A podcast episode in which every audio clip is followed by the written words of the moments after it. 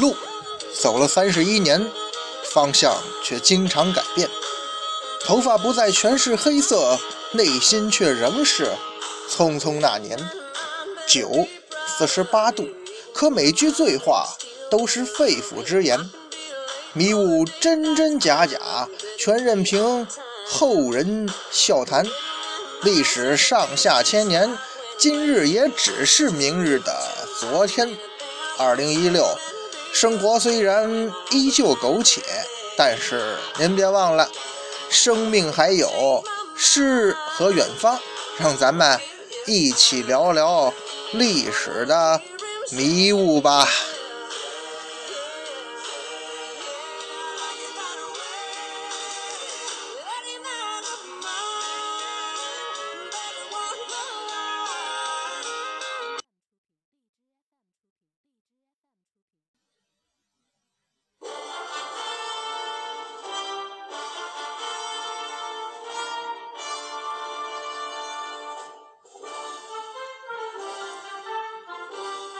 文昌书馆说书人，一壶浊酒论古今，纵论上下千年事儿，笑谈历史风雨云。哎，各位好，欢迎收听文昌书馆为您出品的节目，我是主播君南，漫谈三国人物。今儿啊，咱们接着聊诸葛亮。上一回啊。咱们讲到这个三顾茅庐，在这个史书记载上有点自相矛盾的两种记载，包括这个诸葛亮的隆中对呀，其实呢，也不是他凭空就这么抛出来的，实际是诸葛亮他在隆中隆中躬耕这么多年啊，跟这个研读史籍、总结历史兴亡经验教训，包括这个密切注意当时的政治形势啊。冷静观察、分析各个政治集团实力的消长和斗争的成败，包括经常跟当地那些因战必战祸流亡到荆州的这些名士，什么司马徽、徐庶啊、石广元、孟公威这些人，共同这个讨论时局变幻，交换政见，畅谈未来。总而言之啊，这隆中对呀。是诸葛亮经过了长时间的深思熟虑，才形成的一个比较成熟的战略构想。不管是这个《三国志》还是《三国演义》当中啊，对于隆中对全文那记载的都挺详细啊。这个因平人曰，就是。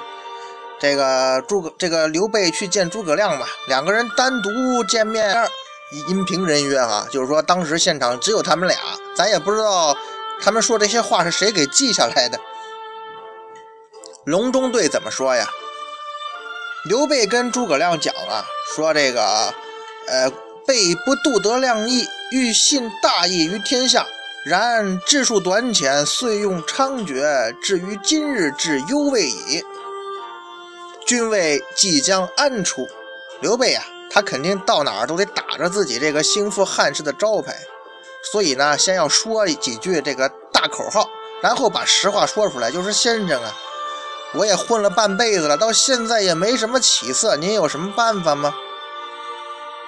于是啊，诸葛亮这个时候就开始向刘备抛出了自己的一整套的这个战略规划，也就是隆中对了。亮答曰：“自董卓以来，豪杰并起，跨州联郡者不可胜数。曹操比于袁绍，则名威而众寡。然操虽能克绍，以弱为强者，非为天时，亦人谋也。今操已用百万之众，挟天子而令诸侯，此诚不可与争锋。孙权具有江东，以立三世。”国贤而民富，贤能为之用，此可以为援而不可图也。荆州北据汉沔，历尽南海，东连吴会，西通巴蜀，此用武之国，而其主不能守，此待天所以资将军。将军岂有异乎？益州险塞，沃野千里，天府之土。高祖因之以成帝业，刘璋暗弱，张鲁在北，民因国富而不知存续，智能之士思得明君。将军即帝室之胄，细腻著于四海，总揽英雄，思贤若渴。若跨有荆益，保其延祖，西河祝融，南抚夷越，外结好孙权，内修正理。待天下有变，则命一上将将荆州之兵，以向远洛。将军身率益州之众出于秦川，则百姓殊不单死乎将以迎将军者乎？诚如是，则霸业可成，汉室可兴矣。这段啊，我从小背的特别熟，比《出师表》背的都熟。为什么呢？因为小时候就觉得诸葛亮太神了，他那套这个战略规划嘛，简直就是未出笼中而知三分天下嘛。所以小时候看《三国志》也好。读《三国演义》也好，对诸葛亮这段有点有点那种预测未来的话呀，那是印象深刻，所以呢就记得特别清楚，好像自己这么吟出来吧，也觉得自己也是那种能预测未来的神人了。其实啊，现在看看啊，诸葛亮这可真不是算卦预测，他呢说这番话是有他的道理的。这隆中对呀，其实就是诸葛亮对当时政局的看法。关键是什么呢？就是对于当时政局看法有这么种看法的人啊，并不止诸葛亮一个人。这个鲁肃也有东吴版的那隆中对嘛。诸葛亮隆中对的最有价值的地方在于啊，诸葛亮针对刘备集团没有根据地的处境啊，提出了这个具有远见卓识的战略方针，这是对刘备集团最有意义的地方。首先，分析了大的背景和将来的可能性。由于后面时局的发展，刘备这个蜀汉政权呢，它是从无到有的，而且基本是跟隆中对的规划是相符合的，跨有荆益二州嘛。所以咱们后世对于隆中对的评价是非常的高啊，并且把隆中对可以说树立了成为战略规划的典范。当然了，所谓隆中对啊，其实就是刘备跟诸葛亮那次私人谈话的大概意思的概括和浓缩版，甚至呢，说不定有夸张的成分。就像我刚才说的嘛，至于刘备和诸葛亮两个人当时到底谈了什么，他不是阴平人约吗？就是说这个摆上这个屏障嘛，就他们俩人。就他们俩人，这外人肯定是不知道他们怎么说的呀，没法了解呀。而且呢，他们俩到底说了什么，也没有做会议记录的，也不可能公开发表。所以呢，咱们今天看到的隆中对，跟最原始的诸葛亮跟刘备之间聊天的内容，是不是一样？谁也不敢做这个保证啊。甚至可能他不一样。这历史真相，那是永远也没人知道了。所以呀。这里头规划的是不是真的？是不是真的如后边事实发展的一样？这么说吧，永远也搞不清楚了。甚至有很多诸葛亮黑呀，你可以说啊，这隆中对啊，就是诸葛亮后来掌握蜀汉政政权这个大权之后，为了美化自己而这么说的。那你要这么说，咱还真没法反驳，控制舆论嘛。《三国志》当中啊，关于隆中对的记载啊，应该是后来蜀国这个蜀汉政权官方的说法，而这个《三国志》作者陈寿呢，在收集整理出来的。不过估计呀，基本上双方谈话的内容啊，应该大致是这个样子的。我本人是认为啊，诸葛亮是大致跟刘备是这么谈的，否则诸葛亮他不可能打动刘备啊。也不可能让刘备对他另眼相看。呃，咱们的伟大领袖毛泽东同志，在一九三八年五月二十六号到六月三号，在延安的抗日战争研究会上演讲了那篇著名的《论持久战》，这是关于中国抗日战争方针的军事政治著作呀。毛泽东同志在总结抗日战争初期的经验基础上。针对当时国民党内部部分人的中国速亡论和中国速胜论的争执，以及中国共产党内部啊有一部分人轻视游击战的倾向，他系统的阐述了中国呀实行持久战以及获得对日胜利的战略。尽管啊。后边抗战胜利还有其他文中没有提及的因素，包括什么苏联对日宣战呢？美国的原子弹呢？但是总的来说呀，不管您对这个论持久战有什么个人看法，您得承认，论持久战从理论上讲，它基本上是预测正确的，而且这篇文章是公开发表的，这也让毛泽东的声望在日后大增啊。诸葛亮啊，也跟这个有相似的情况。隆中对呢，首先是分析了当时的时代大背景，当时的形势怎么说的呀？今操以拥百万之众，挟天子而令诸侯，此诚不可与争锋。孙权具有江东以立三世，国贤而民富，贤能为之用，此可以为援而不可图也。就是说呀，曹操占据北方，诚不可与争锋；孙权占据江东呢，比较稳固，只能为援而不可图。只有荆州和益州，这是用武之地呀，兵家必争之地，所以应当利用荆州的刘表、益州的刘璋这两个人都不能守城的机会，就是说占据这两个地方，占据荆益。取代这两个荆益二州原先的刘表、刘璋，目的呢，建立起可靠的根据地，这样达到与这个曹操、孙权三分天下的最终结果。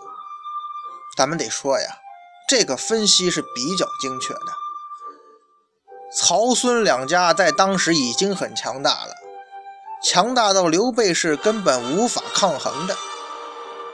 那这种情况下，要从夹缝中求生存，唯一的机会就是荆州和益州。当然，诸葛亮这个时候他不会预测到赤壁之战曹操会大败，他也不会预测到益州的张松在曹操那儿会受到冷遇，从而呢，反过来最后做了刘备的内应。当然。诸葛亮更预测不到，后来黄忠在定军山斩杀了夏侯渊，虎口夺食，让刘备从曹操这手中抢过了汉中。但是啊，这个时候呢，这样的分析应该是最合理的，关于刘备集团能崛起的规划了。其实啊，不管是商业也好，政治也好，这种战略规划呀。真正的意义并不在于预测未来，未来怎么样变数太大，哪有真正能够预测的呢？未来的变数太多，规划能做的只是根据当时的形势啊，咱选择一个相对合理的发展方向。所以呀，再完美的规划也应当是具有非常大的弹性的规划。就是要根据面临的新问题来不断的完善和修整啊。后来啊，在夺取了荆州和益州之后呢，诸葛亮也进一步描绘了夺取天下的蓝图啊，那就是利用将军吧，地势之胄，信义著于四海这种声望，你可以招揽人才呀，内修政理。简而言之，就是逐步的增强政治、经济和军事的实力。西河祝融就南府一越，就是要在益州啊，妥善的处理好跟西南地区少数民族和西北地区少数民族的关系，解除以后北伐的时候的后顾之忧啊，并且呢，在荆州要外结好孙权，要是就是说呀。跟孙权这边建立起抗击曹操的联盟，做好这些之后，还要等天下有变，再兵分两路，命一上将将荆州之兵向远洛进军，就是这个，呃，南阳一带和这个洛阳。而将军呢，身率益州之众出于秦川，就是从汉中出兵。两路出兵，这样的话呢，诸葛亮说怎么说的呀？刘备这边才是霸业可成，汉室可兴矣。那应该说呀，诸葛亮同学在隆中对当中，就这个形势的分析和提出的战略决策，基本上是正确和具有可行性的。特别是在前期的三分天下，基本上是按照诸葛亮隆中对的预测和这个规划来走的。但是，就像咱们前面说的呀，这规划呀，没有百分之百能够预测未来的。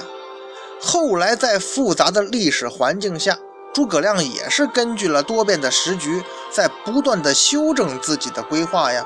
人家并没有一条道走到黑。基本不变通。你要是这样的话呢，最后的失败就很难避免。